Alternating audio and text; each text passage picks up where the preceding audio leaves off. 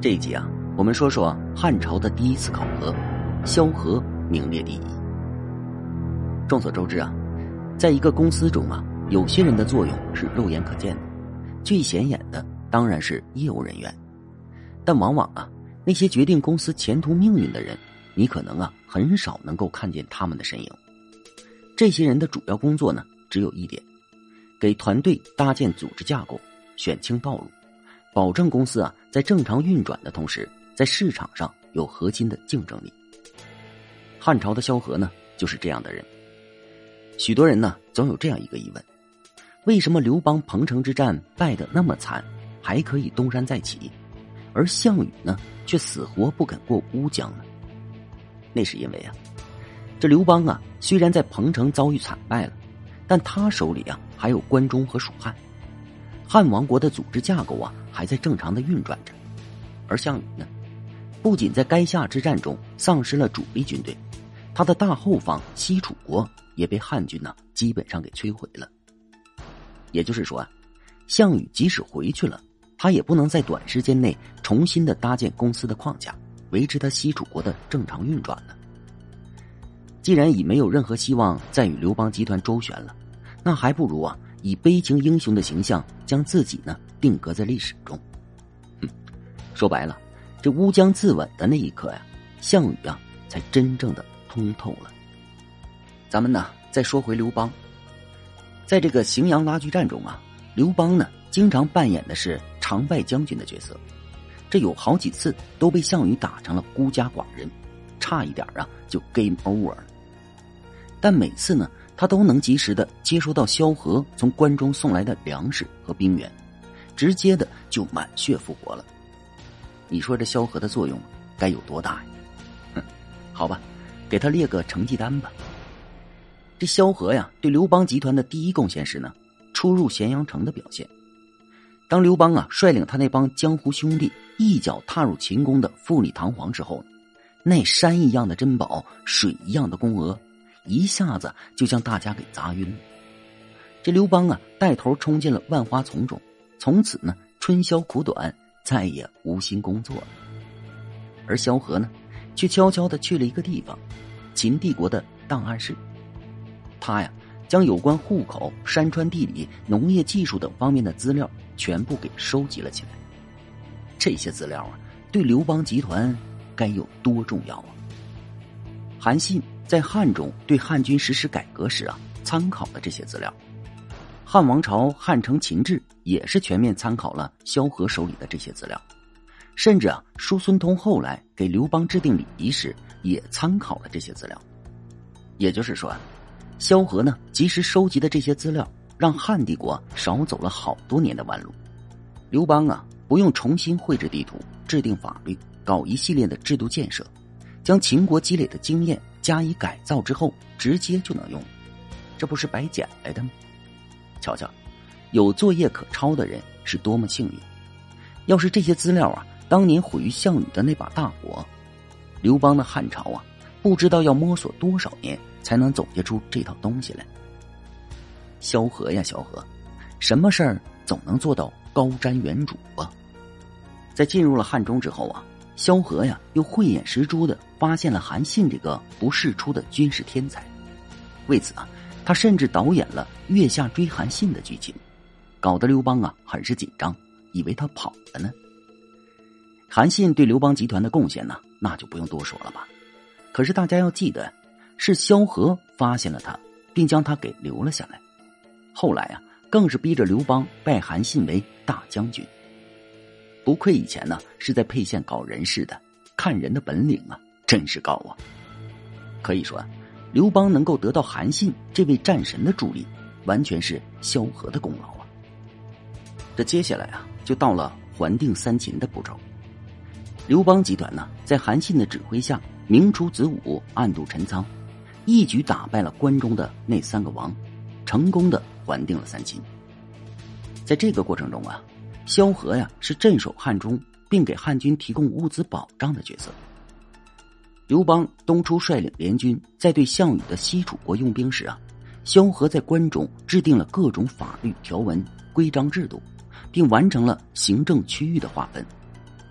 汉王国的组织架构啊，就是在这个时候成型的。此后呢，刘邦集团之所以能够屡败屡战，最终耗死了项羽这个狠角色，靠的呀，正是萧何搭建的这套制度。可能这时候啊，刘邦呢还没有感受到萧何的关键作用，但是很快，他就给萧何送了一个外号，叫做“及时雨”。荥阳拉锯期间，当刘邦缺兵缺粮的时候，萧何呢总是能够及时的出现，解了刘邦的燃眉之急。这个呀都不用刘邦去催的。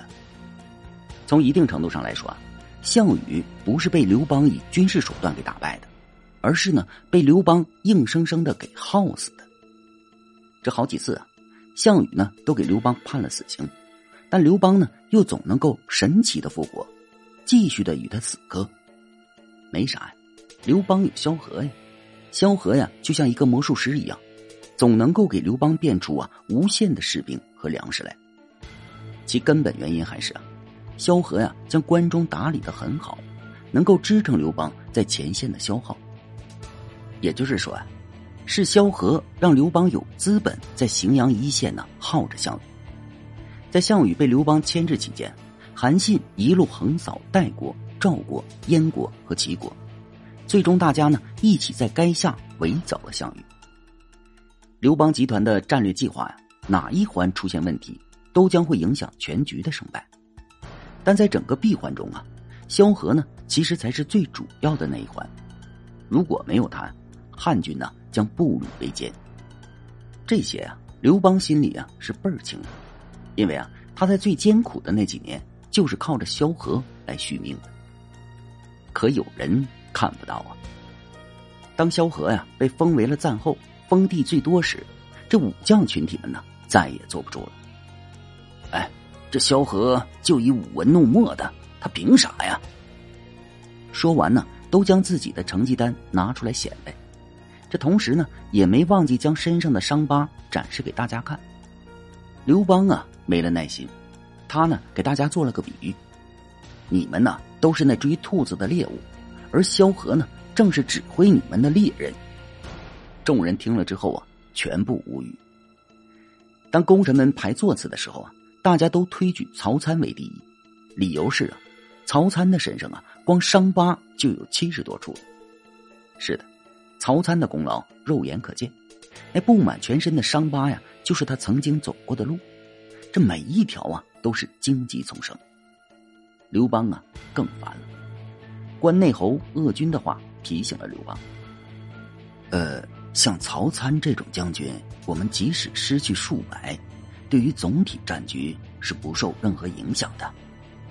但是这萧何就只有一个，没有萧何对荥阳拉锯战的全力支持，我们的公司根本就开不起来呀。”刘邦啊。坚定了主意，萧何第一，曹参第二。在汉帝国建立之后啊，萧何呢还干了一件对当时对后世都影响深远的大事。在汉高帝五年五月，刘邦啊采纳了刘敬的建议，决定啊定都关中。九月啊，以萧何为总负责，以少府杨承言为具体实施人的项目班子，正式开始了对新都长安城的兴建。萧何呀，以龙首山北坡上秦国遗留的兴乐宫为基础，作为汉朝的正宫开始修建。